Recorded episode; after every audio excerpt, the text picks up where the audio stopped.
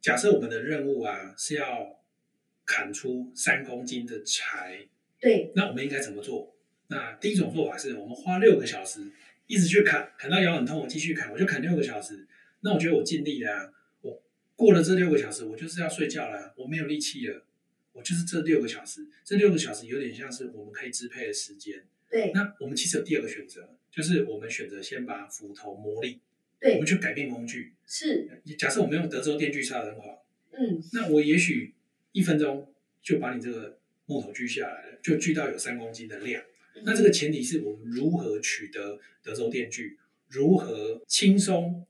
有效的使用德州电锯，而自己不受伤。我们嗯反而是要精进这边的功夫，对，因为其实每个人能支配时间都不多。那是这个前提是怎么改变我们时得以支配时间的总量跟效率？我们去改变自己的工具。 Hello，欢迎收听台版米兰达的《只感可废》，我是主持人 Shannon，用一杯咖啡的时间来聊聊职场和人生。那我想要问一下，是就是说，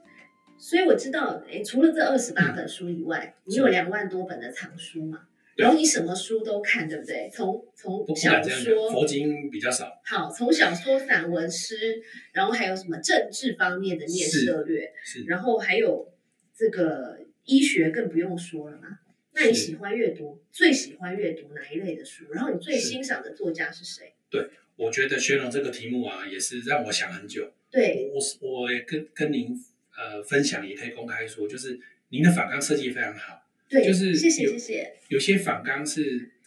我当天进了录音室才看到，嗯，这也没有不好啦，就是训练我的即席反应嘛。那有对些反纲我大概一般来说是早两到三天拿到，那对我的习惯会尽快作答。对，那我像我通常如果说傍晚拿到啊，我会在晚上先，假设我十个题目，我都嗯对嗯每一题都先答一些，那第二天再详答，然后再修改，再寄回给主持人。我大概自己做事有这个模式。嗯嗯那薛荣的题目是我第一次遇到，就是有些题目我当晚是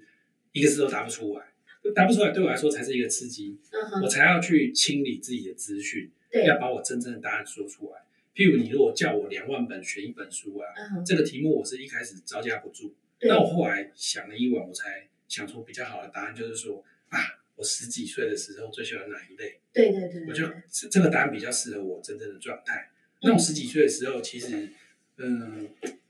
这样讲起来是有点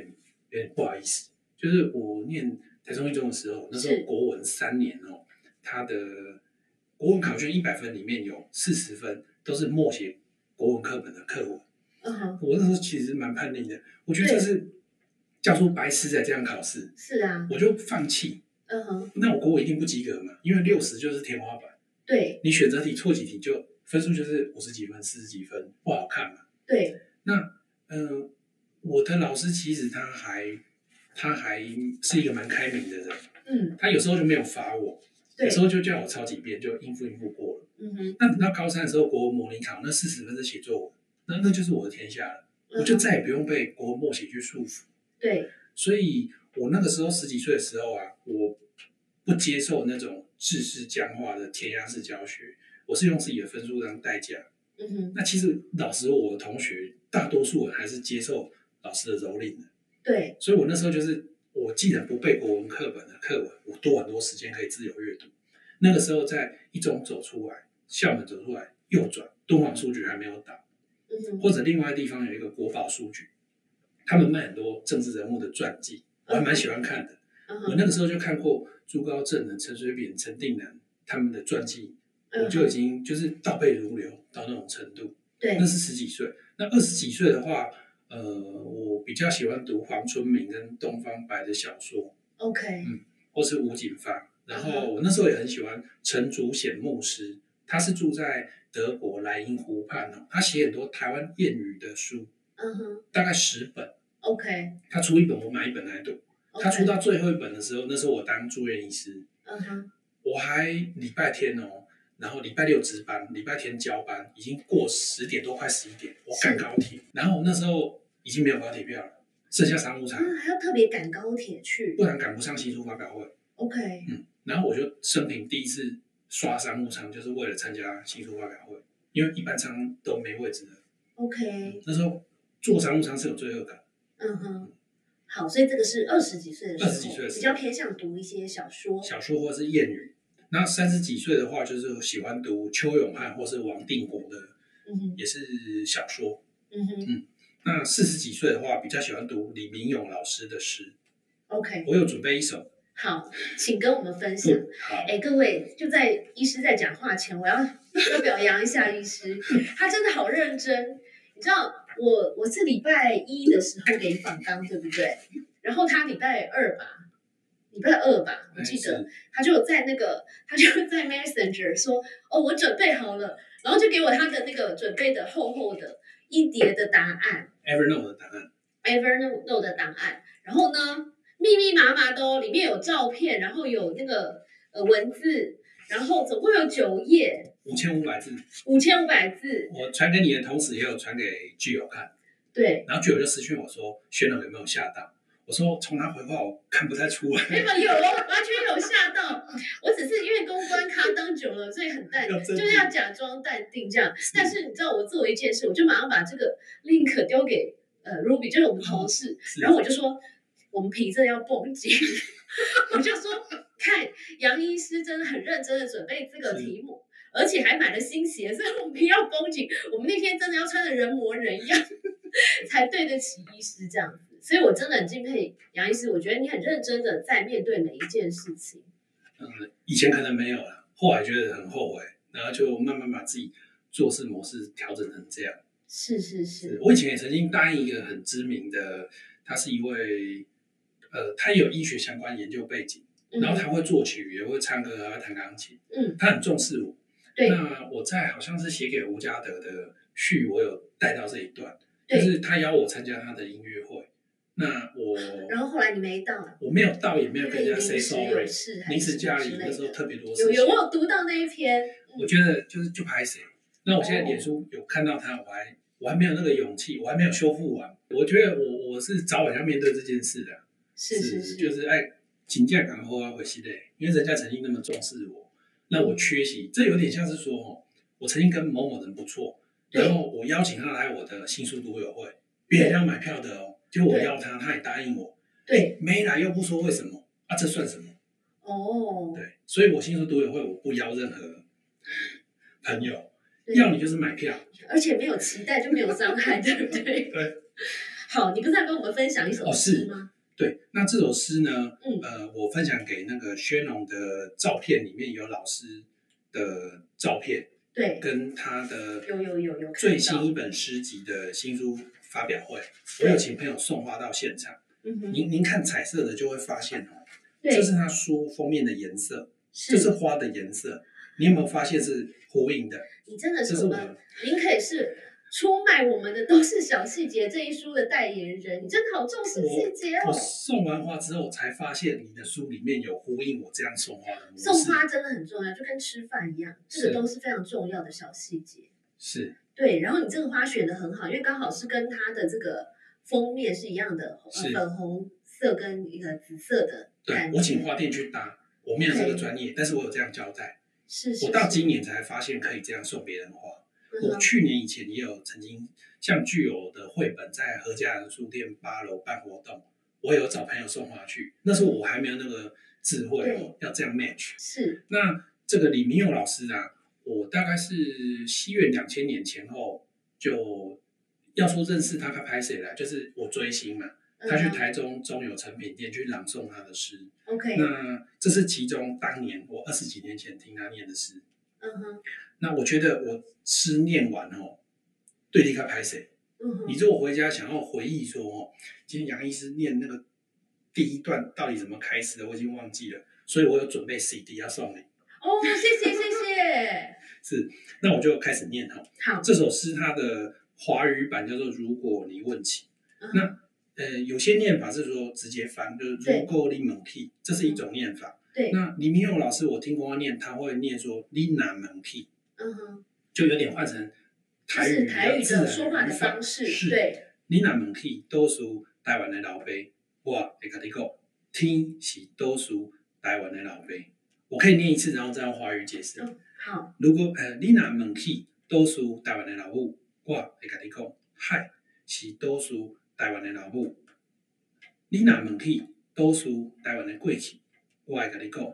血甲目屎滴落伫历史的脚迹。你若问起多数台湾的现在，我会甲你讲，腐败的权力正对着心灵的破坏。你若问起多数台湾的未来，我会甲你讲，踏出脚步才会当开采，对着天，对着海，多数台湾的心事，深深印伫心内。对着过去，对着未来，你我牵手伫受伤的土地，描绘新世界，为美丽都市踏出希望的旅程，为美丽国度行出中间的道路。还可以啊啦，我必须说，你的声音很有温度哎、因为历尽沧桑，不是不是，因为其实每个人都要善用声音的哦是魅力。然后我觉是得你的声音是很有独特的个性的。然后你是念这首诗也念得很有感情，是，他是说，他就以岛屿，对呃，岛屿台湾当一个主体哦，嗯那因为呃，我们有几种说法，就是说呃，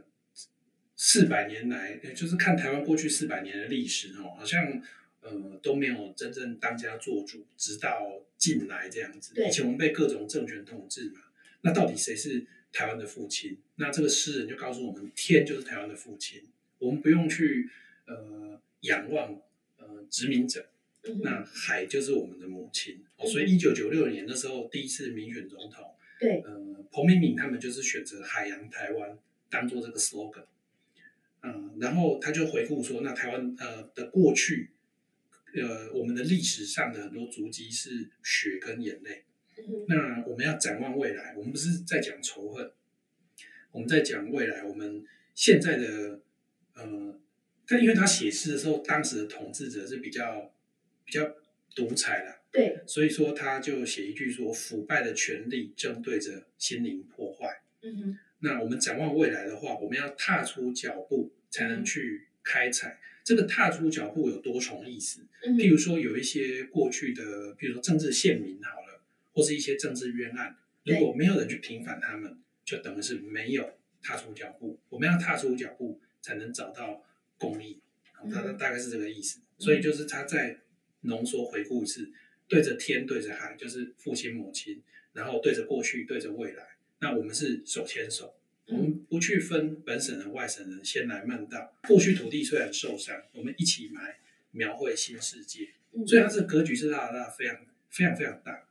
对，所以这首诗在写的时候有当时的时代背景是。不过我觉得医师跟我们分享这首诗，其实也蛮适合我们职场的朋友。啊，是对不对？因为其实我们每天要做的事情，除了做好是手上的工作，更重要的是不断的求进步嘛，是或者是说开展我们的脚步。是那所以，因为您刚才分享了你这个不同时期喜欢的书和喜欢的作者，是那就职场的朋友来说，呃，我知道有很多书都非常值得看啊，是，但是一定要推荐的话，有没有哪几类的书是你觉得一定要看的，以及为什么宣龙这个问题也是让我当晚写不出来，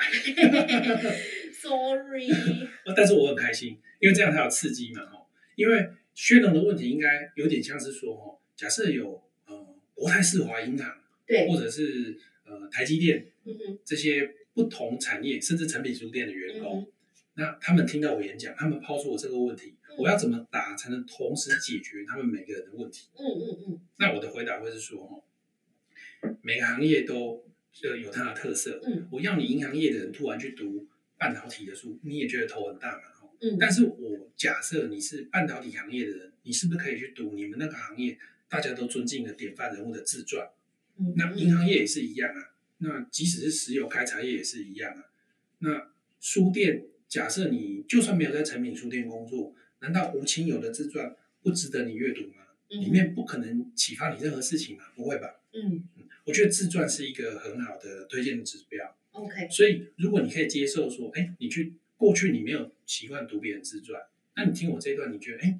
读我这个所属行业的标杆人物的自传，好像有点意思。那其实你去读非你这个专业的标杆人物的自传，你也可以从中学到一点东西。对嗯，所以这个可以从近到远，对不对？是首先，呃，医师推荐的必读书籍第一类就是传记类的，传记类，像嗯然后是从就是我们自己本身的，比如说我们公关业，我就可以读这个传播业的通膨刚好就可以跟您请教，因为这对我就很名陌家的生。自传是是是那读完你的领域的这个传记之后，你可以再往外拓展。是，像我自己整理的时候就有分享说，如果你是从事跟写作相关，哪怕是从小学到大学，从小朋友写作到公文写作，嗯或者是你本身就是出书的人，那你可以去读蔡文福自传，他是是九歌的创办人。嗯哼，然后半导体从业人员可以去读《舍得》这本书，作者是电子业的先驱邱在兴先生。邱、嗯电子业先驱邱在兴的《事业与置业》这本书都还买得到。嗯哼，那如果是金融行业的朋友啊，难道不应该去读雪球巴菲特传吗？哦，这是必读的，是非常经典的一本书。是我呃前一阵子大概一个礼拜内，我接到一通叉叉银行的这个服务人员的电话，嗯他知道我在他们银行有存一点点钱，嗯那我几乎不太在那些银行进出，他就问我为什么，有点对想要做就是客户调查，对，我就说啊你们就是存款要多少钱，每个月才有几笔手续免手续费，对，可是另外一间银行我每个月存一万五进去，他就给我好几百次转账都不用手续费，是，然后他好像就没有想要听下去了。嗯然后他哼，好像想要卖产品给我，我对就跟他说，我买你讲的产品啊，赚个三趴六趴。嗯，我说我买巴菲特的波克夏海瑟威哦，每年可以赚二十趴，连续六十五年。然后他没有吓到哦，嗯哼，他没有吓到，我反而更担心，表示他不知道二十趴有多少，对，表示他不知道连续六十五年这个代表什么样的意义，是所以我就可以判断说，他大概是不了解巴菲特了。他如果有读这本书的话，就可以扭转他的命运，搞不好就可以反过来是说服你。就很有对机会，对，哦，好，所以传记类是第传记一类类您觉得必读的书籍。是，嗯，然后再来，我觉得说，每个人一生中啊，一定有很多关卡，就是钱关呐、啊，对，很多兄弟姐妹为了钱就是会吵得很凶。是，比如说，妈妈去开一个自费手术的呃刀，然后要出院，那住院期间呢又住单人病房，出院要结账了，兄弟姐妹怎么分钱？嗯哼，这样就有可能大打出手了。对，那更何况是爸会你老，老会要照啊，嗯哼，家里有田有地的，也许也有贷款，对，那怎么分？怎么分都分不平。嗯那哼，大家彼此心中埋下仇恨的种子。是，所以有关于金钱的智慧啊，我觉得从年轻的时候就要去建立，嗯而且最好是你的配偶、你的手足一起建立。大家的观念如果都很健康的话，不需要在这种问题变成症结，嗯变成一个是互相仇恨的症结点。对，所以金钱的智慧很多人都很缺乏，因为我们从小到大没有吸收过有关太多金钱的智慧。会计系教的并不太包括金钱的智慧，它是金钱的技术，嗯哼，嗯哼，是金钱是的智驾慧。驭，是有时候不是念会计系就可以没有错得到，而是要是透过不断的实验，是或者是说是人生的一些体会，慢同感慢的累积出来的，对不对？是同感。所以在如果我们想要快速的得到金钱的智慧，有什么样的书可以推荐给我们？嗯会推荐就是说，呃，绿角它的对网站有很多免费的部落格文章可以读，嗯它里面就是包括很多金钱智慧。有些人，呃，我打个比方，有一个九十几岁的黑人哦，嗯哼，他这辈子没有什么傲人的学历，嗯那他也没有很体面的工作，他就是做很基层的工作，就是帮人家洗车啊，就是比较比较辛苦，比较付出劳力。那他这辈子大概就从事类似这样的工作，可是他到九十几岁的时候，我印象中他的遗产台币应该是超过两亿。嗯哼，他没有中乐透，他没有娶有钱太太，他没有挖到黄金，为什么他这么有钱？因为他三十几岁的时候，他开始辛苦工作的时候，就把钱去买那种大范围的 ETF 的产品，嗯，然后买着就丢着，就让它滚雪球，对，他就参与美国的成长，参与世界的成长。嗯到他九十几岁的时候，有好几亿可以捐给图书馆，捐给平头。嗯那他这种人，我认为就是有金钱智慧。是，我记得我是跟巨友还是谁分享。嗯哼，然后巨友就说这样好像很简单，我说其实不简单，因为他钱存得住，也许跟他一起工作的同仁啊，这个钱拿去买乐透，对也许拿去喝酒，甚至吸毒，这个钱要出去是很快的，你钱要留得住就不简单，对，那你留得住还要放对地方，嗯也许有些人他就是被那个庞氏骗局拐走了。是是，他每个是月的钱，人家是存大范围 ETF，他的同事是存在某某公司，对号称每个月给他二十趴，结果半年就不见了，嗯哼，类似这样子。所以我觉得有像我举的这位黑人，他就是有金钱智慧，嗯哼，是这在某一本有关金融理财的书有提到这个人。我那时候去查维基啊，他维基上面也查得到他是有名有姓的，嗯嗯是嗯。所以你刚刚推荐的这个绿角绿角，好，大家可是以，它我记得它有很多的一些网 Google 志，是 Google 绿角就有他的个人哦，网还站，蛮多的资他讯的。出过四本书。好，是那第三类的书籍呢？第三类的话，哦，第三类我会这样讲，第三类就是说啊，我嗯们每个人遇到的问题都不太一样，是那你当下遇到什么问题，你就针对这个问题去找书。 OK，我甚至讲一个说，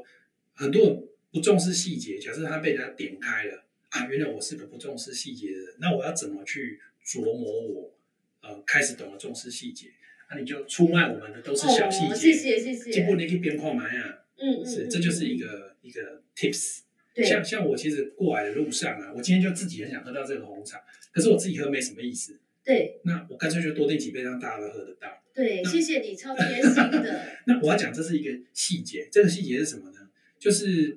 我从饭店出发的时候，我坐 Uber 过来，那我出饭店前，我先 Uber Eats 就点，请他另外一位 Uber Eats 大哥把饮料送到我们大楼楼下。可是只有一个问题，我找到没关系，我找到可以等他送来。对，可是万一开车载我那个开流工，他开比较久才找到我，然后带我来路上又塞车呢？对，那必然是饮料大哥先到。嗯哼，结果呢，好死不死，饮料大哥真的就先到了，哦，我就赶快传讯息给他，我跟他说，大哥不好意思，我在五分钟才能到，那五分钟我有挂号，五分钟内，嗯那他哼，有个心里有个底，嗯哼，那我小费补一百块给你，哇他，一头也没送嘛，他不会弃单，不会对溜对走，对，不会对我饮料吐口非水。常大气，很好很好，那我对我个人，我不要去舍不得那一百块，我今天就是想要这个茶，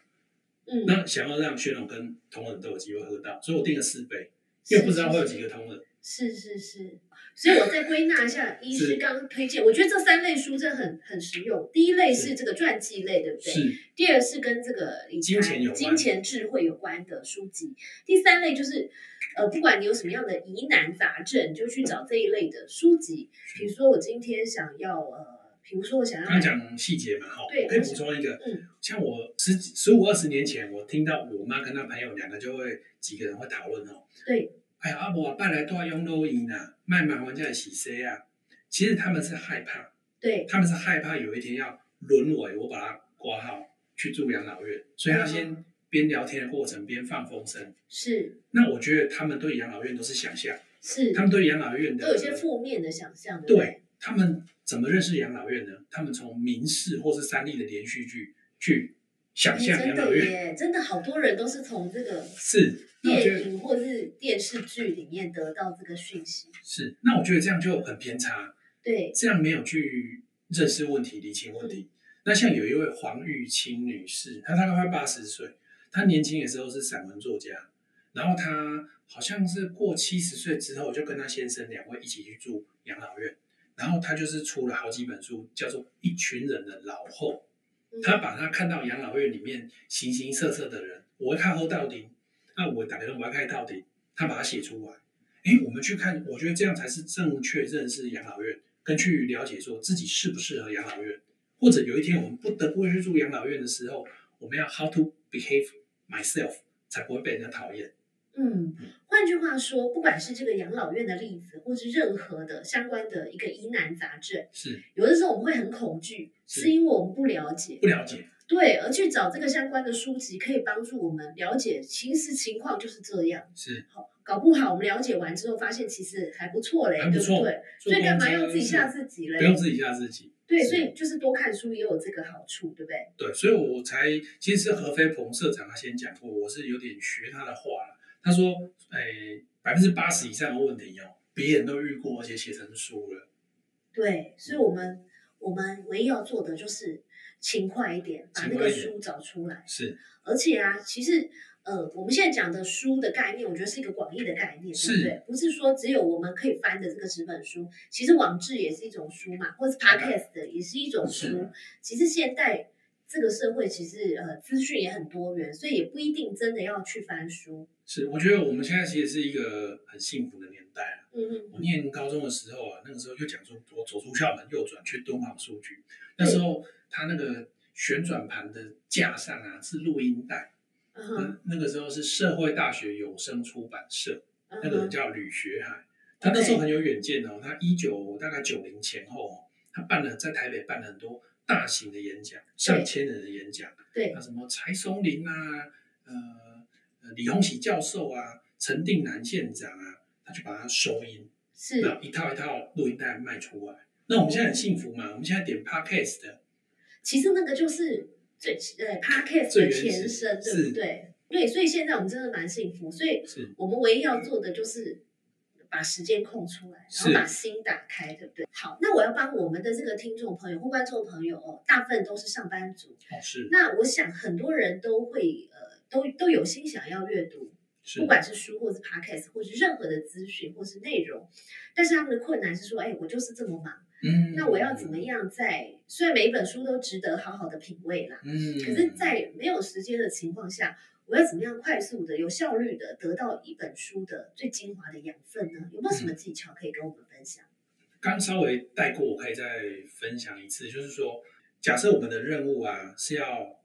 砍出三公斤的柴，对，那我们应该怎么做？那第一种做法是我们花六个小时一直去砍，砍到腰很痛，我继续砍，我就砍六个小时。那我觉得我尽力啦、我过了这六个小时，我就是要睡觉啦、啊我没有力气了，我就是这六个小时，这六个小时有点像是我们可以支配的时间。对，那我们其实有第二个选择，就是我们选择先把斧头磨砺，我对们，去改变工具。是，假设我们用德州电锯杀人狂，嗯，那我也许一分钟就把你这个木头锯下来了，就锯到有三公斤的量。那嗯这个前提是我们如何取得德州电锯，如何轻松有效的使用德州电锯，而自己不受伤。我们反而是要精进这边的功夫，对，因为其实每个人能支配的时间都不多。那是这个前提是怎么改变我们得以支配时间的总量跟效率？我们去改变自己的工具。譬如说，我大概二零一五年开始成为 Evernote 的付费使用者，最嗯最高阶付费使用者。嗯，那在使用 Evernote 的前后，我自己有发现那个效率差很多。哦，怎么是为什么？呃，为什么呢？譬如说，嗯，我即使是我无法亲自到现场，但是我要送花给朋友的话，我就在 Evernote 把它打出来，然后把这个书的封面贴进来，然后嗯，把这个人事实地物交代好，上面就标签写说几月几号要送给谁，后面是花店，我哦将 Evernote 的地址丢给这个人。哦哎，OK 有 OK，时候我太慢丢了，有我曾经前一天才丢给人家，人家就跟我婉拒，我也接受了，这我的问题。那我后来也改变我的做事模式，我们就嗯对一直微调怎么样优化嘛。 OK，因为假设我某一个朋友他要演讲，通常是一个月之前就会有小海报，对，那我再怎么样早七天把这个要送花的讯息传给花店，是我做得到的事情。嗯，那我也应该在月初啊，就把这个月要送的就全部把它建档好，就全部一起出去，我这个月再也不用费心了， OK，所以 Evernote 是您生活上的好帮手。好帮手。对，那但是在阅读上有没有什么样的工具哦或是是技巧可以帮助我们快速的？是，我觉得阅读上的话，我觉得 我有好几台阅读器。是，那我其中有一台阅读器的话，哦，它是上网很不方便，嗯它是那种不像这种，它是不像 iPad，它是你切换出去还可以 Facebook。我有的阅读器是去上 Facebook，非常不方便，非常慢。但是它看电子书的话，呃，你可以很沉浸在那个环境里面。嗯我觉得就是打造一个不被干扰的环境，这也很重要。对否则即使我们有 iPad，我们在滑 PDF、滑文章、滑电子书，很容易被其他的 APP 截取我们的注意力。真的，我觉得我自己惨痛的经验就是用手机来读书，哦然后我是跟你讲根本读不久，因为一下又盯，一下又、那个、是是然后因为我们公司又是用 Skype 工作，哦，是所以有时候 Skype 在跳出来，你又忍很难忍住不看，因为你很担心会不会有什么急的事情。是，这可是如果嗯一直被打断，你很难去 focus 在这本书的没情有境错里面。是，我觉得这个刚好就让我举例用番茄钟当例子。那个时候唐凤受访，对，唐凤就说番茄钟是他的工作方式，嗯然后哼，我就搜寻以番茄钟可以买到几本书，我全部买来看。嗯哼，结果有只有一本啊好看，其他都不是那么重要。那我就大概抓到这个技巧。番茄钟基本上就是说，我们如果开启一个番茄钟二十五分钟倒数，这个过程中你只把时间放在自己的目标。比嗯 OK，如说对我来说就是写推荐序，对，那这个 timing 呢，呃，倒数之前我要把 Facebook，要把 Line 都关掉，嗯哼，甚至把电脑关没有声音嗯。我可以另外用 iPad 放音乐，嗯但是我电脑就是不会让任何讯息去扒着我这样。对，好，那我二十五分二十五分钟，我就全力进入一个心流状态去写推荐序。嗯哼，然后二十五分钟到了，哎，有时候其实已经过了好几分钟，可是对我还处于心流状态。对那个时候推荐序的产出是很旺盛的，这个也很对 OK。 ，OK，那到那个 timing，我就切一个五分钟，这时候就来划《苹果日报》好事多倒车纠纷。哦哎，脑部是放松的，哦，或者去回一下 LINE 讯息什么的。对可，是你我们如果同时开启 Facebook 又 Line 的话，那完蛋了。这二十五分钟可能我们只写两分钟，对，因为 Line 跟 Facebook 都抢走我们的时间。而且那个更轻松、更愉快，因为你写推荐序，你要用脑，其实有点痛苦嘛。 对，然后划一划那个，你可以笑一笑什么的，很快就会，是就说那种资讯的吸收对你来说是比较不用花脑力。是然后，但是它会分割你的很多的能量。是，好哦，其实我觉得这个方法对于很多我们的听众来说，其实都是非常有帮助，因为是现在有太多事情要抢我们的注意力了。好哦像 Google Calendar 的话，我也很推荐大家使用。嗯哼， Google Calendar 像我如果有时候我老妈要去看病，我想拜托我大妹代替我去，那我就是在上面就是把她 email 丢过去啊，那她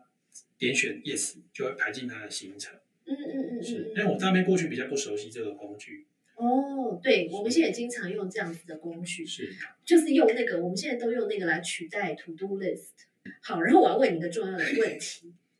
这个也是这次问题里面可能会让你想比较久的，就是呢，您曾经说过，所有的困境阅读中都有解嘛，对不是对？所以我就要帮我们的这个职场中面对是很多挑战的朋友问一些问题，就是说看下面这些经常见的是呃经常遇到的困境，他可以看什么样的书籍？好，是困境一就是呃满腔的这个抱负跟才华，可是却觉得自己怀才不遇，或是有志难伸的嗯这样的情境，你觉得什么样的书可以帮到他们我？们一个一个回答嘛哦。对对对，好，其实我第一次看到您写的这个困境一，呃，胸怀抱负和才华，却因为没被看见而有志难伸。我第一个想法是，谢永宪宪哥好像说过哦，世界上不存在怀才不遇。对他意思是说，要么你这个才其实重量不够，是，要么你自己不会把它展示摆出去，这也是才不够的另外一种才不够的形态。对是，所以我觉得，呃，如果是我自己遇到这个问题的话，我就会根据相关关键字去博客来或是成品或是某某去找书。嗯透过某某比较难找啦，某某对都比较热销书嘛。对那博客来还是最完整的。那像我就会对应到说，去找到类似为什么我很努力却没被看见这本书，谢虽谢谢然是你写谢的，谢谢但是医师不这断的个帮我夜配， 关键字就是 match。对我我不会觉得说，像有些人很奇怪，有些人买一本两百多块的书，他宁愿花两个小时在划脸书，问人家说这本值不值得买。我心想说，你两个小时不值两百多块吗？真的，而且 哇，如果你买来看完，你自己就会发现哦值不值得？对，你自己找到一个段落，哪怕就是一面对你有帮助，我觉得都不值那个书钱的。对，我曾经买过一本书，哦，叫《英国制造》，嗯哼，那那本书其实就是介绍很多英国的公司，有十几间是，是，我就一间一间去找财报。嗯哼，看了财务报表，结果我发现有的公司啊，它早就被买走了，因为它这个技术太独门了，直接被买走。对，那有些公司就是，诶，太贵了，嗯有些公司不赚钱。对我找找找，有一间公司，嗯哼我发现它还蛮赚钱，对而且那时候是二零二零年三月，股价崩跌，对它过往是七八百块，跌到两百多块，对，然后我就要下单。嗯哼。这是我们节目讲的还 OK 嘛？ OK OK，我们不讲公司名字，是是因为是是英国公司嘛。是，然后结果我无法下单，嗯，可是呢，公司是存在的，它是对英国上市公司，怎么可能无法下对，为单？什么呢？那隔一天我就联系我的那个证券，我不讲名字，嗯，证券公司的那嗯嗯嗯个算是专员，是他就跟我说：“哎，不好意思，杨医师，因为这间过去没有人买过，那哦你只要给我代号，我请工程师设定，今晚就可以买。”哦，我就买了，嗯，我那时候买两百多块，结果涨到四百多块，我就觉得我自己是股神，我就嗯，卖掉了，是现在七百多块。没关系，你还是有赚。这个时候你千万不要说早知道我就 hold 这是个，我已经很满足了，我就觉得真说的那本书才三百块，真的好值可是得哦。我这十几年公司赶紧少少逛逛啊，哇，我不好意思说，这样我赚了几本书回来，对，所以我觉得人要去活读一本书，这本书也没有人介绍我，我看英国制造我就喜欢，对，因为我很尊敬丘吉尔，对，所以你这个书只要书名有英国制造，你就可以骗到我的书钱，嗯哼，我是自己的 mindset 是这样设定，对，所以我就觉得说，你不要去觉得说我一本书会多少钱，哎，要去打听多少人你才要去买，这个绝对是错误的勾当。这本书的书名，呃，这本书的你网络上看得到免费的介绍文字，如果有打动你，你就可以买来看的。而且现在打折要卖掉也很方便。而且也不会有什么损失，对不对？对。好，这个是困境一，所以医师的建议是说，我们就呃，如果我们觉得这个有志难伸哈，吼或者是说嗯怀才不遇的话，我们就是是根据我们的问题去找一些关键词。是，关键然后是看看有什么呃书籍可以打动我们的，我们就先不妨把这些书都找来读一读，是自然就会有呃某种程度的收获。是好，困境二，被卡在现代宫斗剧中，快要窒息了。有些人很会做事，专业很好，可是他对人没有办法，那怎么办呢？嗯我觉得我同时推荐两本书，一本就是出卖我们的都是小细节，今天提了好几次。嗯这本书里面有一个篇章叫“培养逆境力”，就是有些人他遇到，呃，他以为他被卷入一个宫斗的情节，对其实很多人都被卷入，是不是只有他那么命苦被卷入。那这个培养逆境力这个 chapter 里面，我认为就有一些还蛮受用的建议。那另外一本书叫做这个月才上市，是四月上市，叫《击不倒你的会使你更强大》，这是 Intel 总经理哦吴慧宇的故事，是嗯另外一位作家王兰芬执笔。嗯写的非常流畅，我一天就看完了。那他也讲到很多他自己过去遇到的逆境，嗯他是非常非常乐观的。其实这位呃吴总经理啊，他成长背景跟梅艳芳有一点像，哦，是这样有梗了哦。很有梗，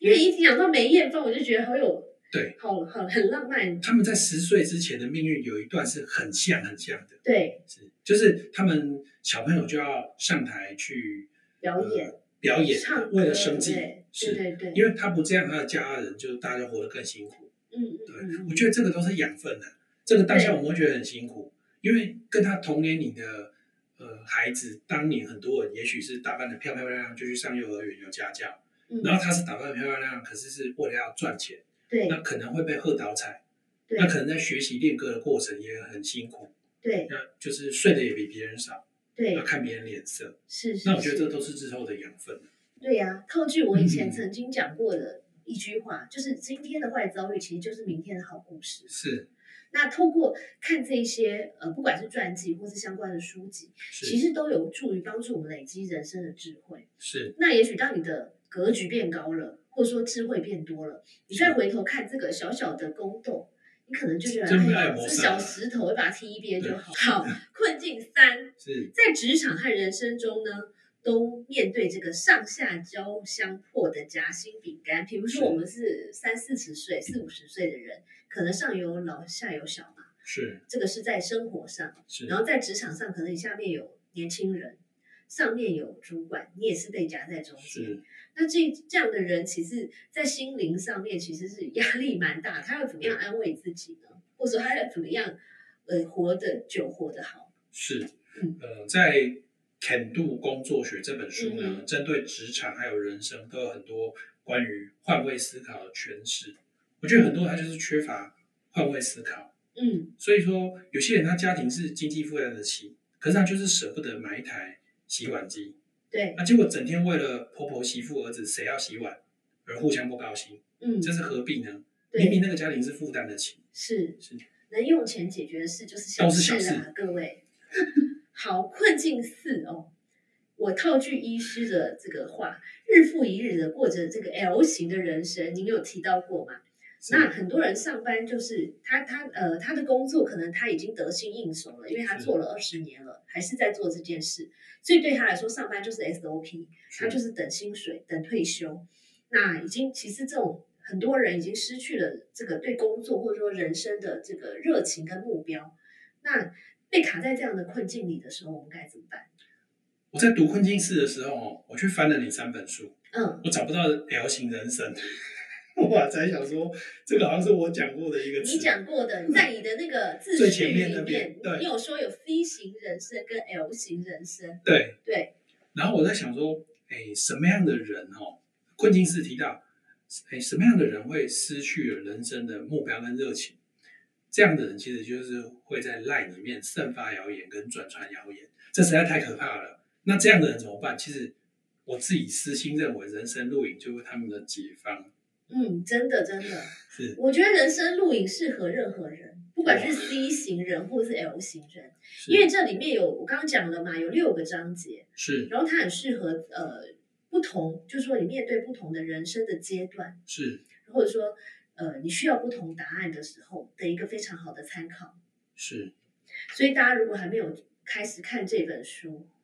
的话，请赶快，我今天我觉得非常有帮助。是嗯我今天从，因为我先去饭店 check in 再过来嘛。对我，在饭店 check in 的时候收到一个嗯 Facebook 的 Messenger 的讯息，就是有一个我这个月才加油的朋友啊，嗯他给我一个很好的 feedback，嗯他说他已经很久没有好好去看一本书，但嗯，是看了人生录影之后，他现在一天不看几小时的书，没有办法静下来，哦，我还蛮吓一跳的。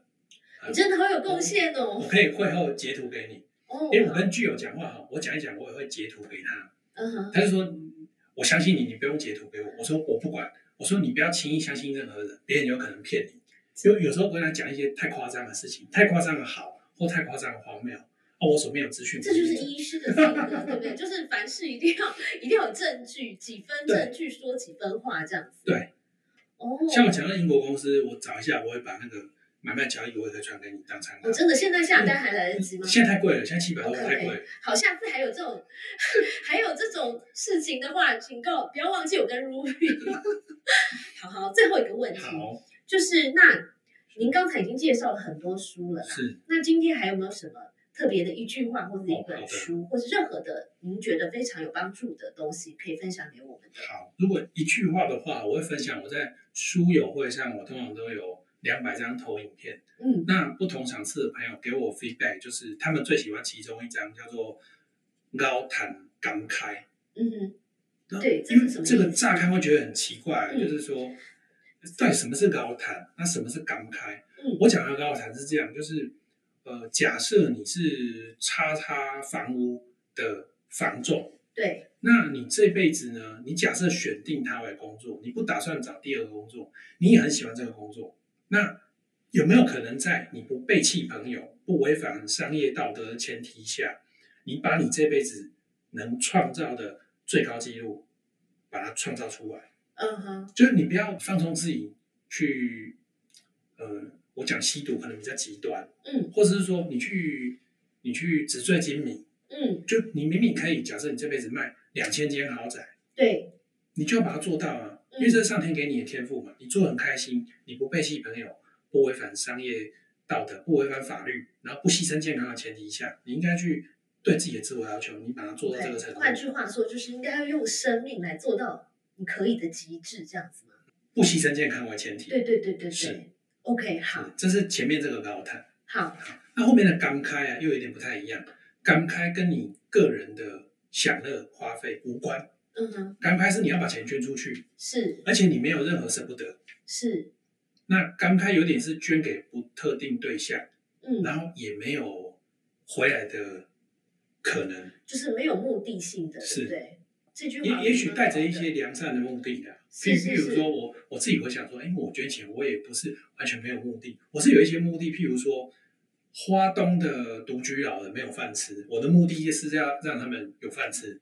所以对我其中一场书友会的票房几万块，我就捐过去。对，，但是这个目的比较是一个利他的，是哦是是，比较公共不目会的是呃，比如说有些捐款，他可能是说，哎，那这样子我会有什么样的好处，嗯或者说我可能有什么媒体报道或什么之类的哦，是比较不是这个方面，比较是这个目的比较是希望真的帮助到这个人，对来可能改善他的现况，或者说呃希望帮助他可以更好。那如果捐又同时通知当地媒体，那这个就太刻意、太矫揉造作。对那如果媒体是一个附带，自然而然发生，这个我们就顺其自然。对对对，完全同意您的分析。 OK OK，好，所以这个是您这个是分享的一句话嗯一句话。那、如果我再加一首诗呢？好的，这个是因为我刚刚一开始提到我呃二十几岁的时候喜欢读陈竹贤牧师写的台湾谚语，是，透过他的介绍啊，我了解很多，包括金钱的智慧。嗯哼，他其中一句话哈叫做嗯“亲家莫高宅，嗯高宅等翁来，嗯哼，亲戚莫交财”，不要有金钱上的往来。对，如果一旦有金钱上的往来，等翁来，早晚有一天会断绝来往，嗯，因为不是你对不起他，就是他对不起你，真两的，个人心里都有疙瘩。对不如大家就当酒肉朋友，对我们一起揪出来吃肉喝酒，对这是你买单下次我请客，轻对松愉快，或者就是当次勾大曲，对，不要额外这种金钱上的纠葛，谁欠谁。人家说生米恩斗米仇，那这是陈牧师给我台语谚语的智慧。那我出书之后啊，他特别写一首诗送给我，所以我的 ending 就念陈牧师的诗，嗯这个叫“世途艰险阮无惊，路引人生须前行，有说有论心切欢，开疆干哦开心听”。他把我人生录影就放进去了，对是，对，然后他知道我我我书里面讲奉献嘛，嗯，那我出书一个月内捐出六十四万一千九百八十九元，所以他说我这叫有说有论生示范，嗯是他帮我做一个见证。嗯，而且我特别喜欢最后一句话，最后一句话感觉非常充满希望哦。是也非常适合作为我们今天节目的一个结尾，是就是说用这句话，其实我们可以来自我勉励，是然后也可以就是说祝福，呃，跟是我们的这个听众或者观众朋友来分享，就是透过阅读，或者说透过这个，我再次强调一下，是其实我们在谈的阅读都不只是读哦是书这样的狭隘，而是呃，可能用心去跟别人的互动或交往，也是一种阅读，是或者说呃，大量的吸收各种不同各个方面的资讯，也是一种阅即读。即使读说明书也是一种读书啦，因为对很多人都不读说明书嘛，是他把东西用坏或是没有发挥他的长处。所以今天假设出现一个 blogger 哦，他特别会读说明书，他用是他的方法再诠释说明书，写成网志，那对大家也都是很有帮助的。真的好啊！那就在这边呢，今天非常谢谢谢谢杨医娟师老跟我们非常非常非常无比精彩的分享，然后也谢谢你这么充足的准备，谢谢，那也谢谢你请我们喝茶。 那在这边呢，也祝福大家都可以透过阅读找到人生的乐趣，也让人生更加的有养分。好，谢谢杨医师。谢谢娟老谢谢收听今天的 Podcast，希望你喜欢今天的这杯咖啡。我们的节目名称是台版米兰达的质感可废，欢迎订阅我们的频道，分享你的想法，也可以追踪我的粉丝专业台版米兰达的创业笔记。我们下次见喽，拜拜。